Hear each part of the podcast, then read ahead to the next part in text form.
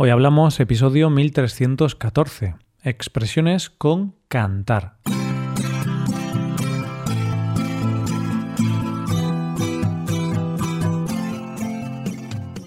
Bienvenido a Hoy Hablamos, el podcast para aprender español cada día. Ya lo sabes, publicamos nuestro podcast de lunes a viernes. Si quieres ver la transcripción, la hoja de trabajo de cada episodio, con explicaciones y ejercicios, y disfrutar de muchas otras ventajas, puedes visitar nuestra web hoyhablamos.com. Hazte suscriptor premium para acceder a todas esas ventajas. Muy buenas, ¿cómo va el día? ¿Todo bien? ¿Has empezado el día cantando en la ducha? ¿Eres un cantante frustrado? bien, si es así, este es tu episodio. De lo contrario, también, este es tu episodio. Te guste o no te guste cantar, aquí vamos a practicar con este verbo. Más que con este verbo, lo que vamos a hacer es hablar de algunas expresiones habituales formadas por este verbo. Frases como ser, coser y cantar o cantar victoria. Coge lápiz y papel porque empezamos. Hoy hablamos de expresiones con cantar. Hoy tenemos frases con este verbo y además de frases, un uso específico y divertido de este verbo. Escucha nuestra historia para descubrirlo. Y es que en la historia de hoy vamos a tener como protagonista a Juanito. Juanito es un chico muy especial, un chico con una particularidad un poco asquerosa. Prepárate, puesto que con esta historia tendrás que taparte la nariz. Y como siempre, presta especial atención a las frases o expresiones que contengan la palabra clave del día, en este caso, cantar. Vamos allá. Juanito es un chico descuidado, poco detallista no presta mucha atención a su apariencia ni a su higiene. A él no le molesta, pero a las otras personas en ocasiones sí. Por ejemplo, el otro día estaba en casa viendo la televisión con su familia. En un momento dado levantó los brazos, ocasionando cierto malestar entre sus acompañantes. Al levantar los brazos, sus familiares empezaron a oler algo desagradable los sobacos de Juanito. a Juanito le cantaban los sobacos, también conocidas como axilas. Llevaba tres días sin ducharse, por lo que os podéis imaginar el olor de las axilas de Juanito. Sus padres le cantaron las cuarenta al notar ese olor tan desagradable. No solo sus padres, también sus hermanos le cantaron las cuarenta. En esa familia, la higiene personal siempre ha sido algo muy importante, por lo que nadie entendía que Juanito llevara tres días sin ducharse. En ese momento Juanito se defendió. Dijo Ya sabéis que tengo miedo al agua. El agua y yo no somos grandes amigos. No obstante, su hermana le contestó Tienes miedo a bañarte en la piscina, pero eso es otro cantar. Que yo sepa, no tienes miedo a meterte en la ducha, así que no te inventes cosas extrañas. Por suerte para todos, Juanito se levantó del sofá y se fue al cuarto de baño a ducharse. Todos cantaron victoria, también los sobacos de Juanito, ya que ellos también echaban de menos el agua. Mientras se duchaba, su familia trataba otro tema delicado, las uñas de Juanito. Este chico tenía las uñas tan largas que en alguna ocasión algún agente de policía lo detuvo para verificar si tenía un objeto peligroso en las manos. Juanito tenía las uñas muy largas y muy afiladas. Decía que eso le ayudaba a tocar mejor la guitarra. Sea como sea, convencerlo de que se cortara las uñas no sería coser y cantar. Parece que Juanito era un poco descuidado en lo que se refiere a asuntos de higiene. Esperamos que haya cambiado esos hábitos y ahora se duche por lo menos una vez al día o cada dos días. Lo de las uñas es otro tema. Mientras no hiera nadie con esas armas tan afiladas, Juanito tiene todo el derecho del mundo de tener las uñas tan largas como quiera. Dicho esto, llega la hora de ver las frases y verbos que hemos oído en esta historia. Vamos a por ellas. Bien, pues en primer lugar vamos a ver un uso específico del verbo cantar. Por supuesto que sabemos que cantar es la acción de producir con la voz sonidos más o menos melodiosos.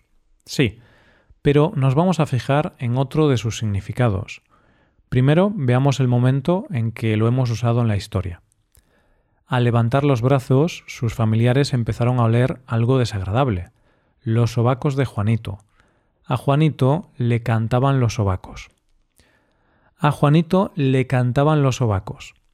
No queremos decir que los sobacos de Juanito tengan una voz melodiosa, nada más lejos de la realidad. En español se dice que alguien canta cuando huele mal, especialmente alguna parte del cuerpo. En este caso, los sobacos, las axilas. Sorprendente, ¿verdad? bueno, también hay que añadir que es de uso coloquial. Imagínate que tienes tendencia a que te huelan los pies, ya sea por genética, falta de higiene o cualquier otra cosa. Los pies te huelen a queso.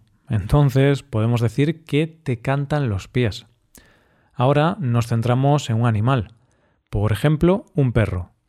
En caso de que a mi perro le huela mal la boca, podré decir que a mi perro le canta la boca.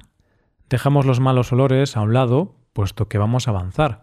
Vamos a avanzar para ver una nueva frase. Cantar las 40 a alguien. La hemos oído aquí.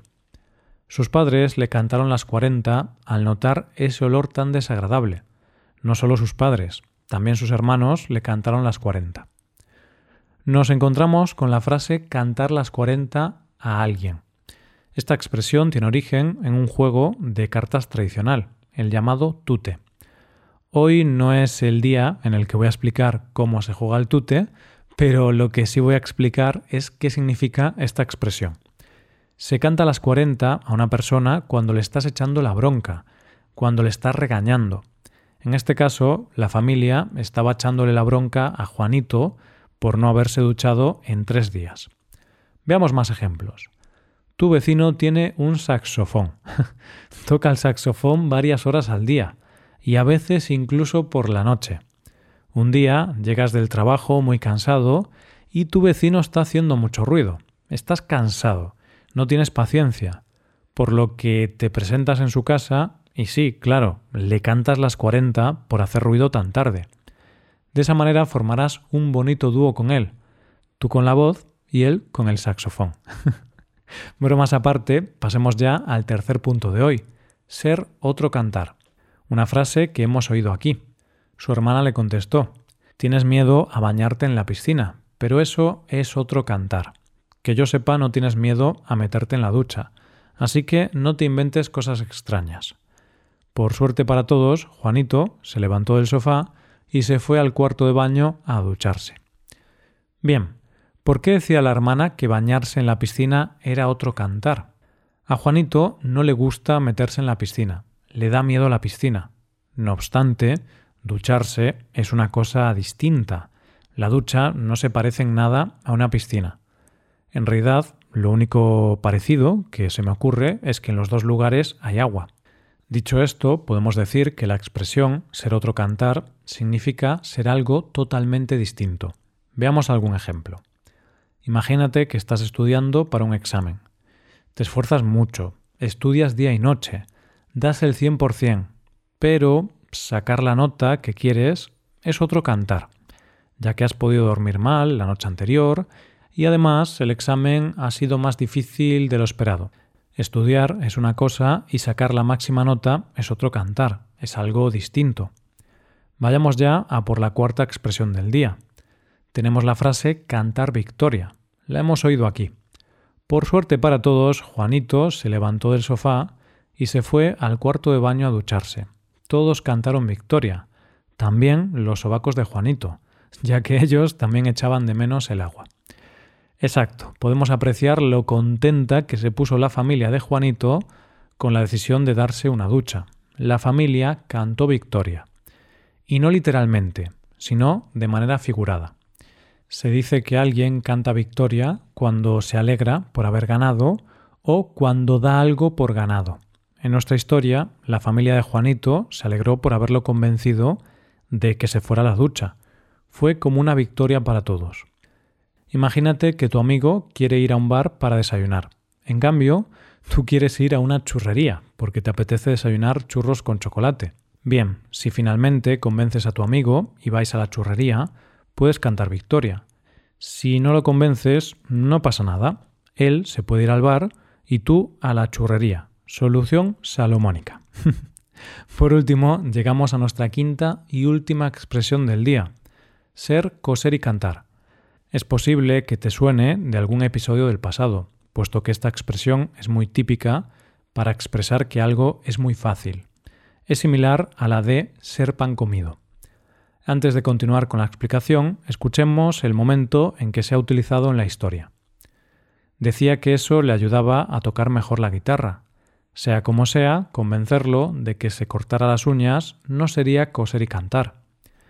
Como te decía hace tan solo unos segundos, esta expresión se utiliza para decir que algo es muy sencillo, muy fácil. Juanito decía que tener las uñas tan largas y afiladas era bueno para tocar la guitarra, así que nadie podría obligarlo a que se las cortara. Está claro que no será coser y cantar hacer que Juanito deje de tener esas armas tan peligrosas en sus manos.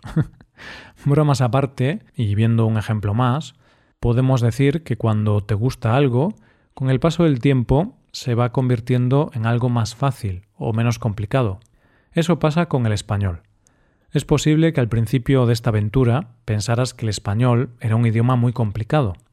Sin embargo, seguro que ahora es coser y cantar para ti, ¿verdad? Bien, pues con este último ejemplo nos vamos acercando al final del episodio. Antes de eso podemos recordar lo que hemos practicado hoy. Se trata de cantar, cantar a las 40 a alguien, ser otro cantar, cantar victoria y por último ser coser y cantar. Ahora vamos a ir despidiéndonos y te recuerdo que puedes hacerte suscriptor premium. De esta forma te podrás beneficiar de múltiples ventajas, como la transcripción de los episodios o la posibilidad de practicar con actividades, entre otras cosas. Así que ya lo sabes, búscanos en nuestra página web hoyhablamos.com. Muchas gracias por escucharnos. Nos vemos en el episodio de mañana con más noticias en español. Pasa un buen día. Hasta mañana.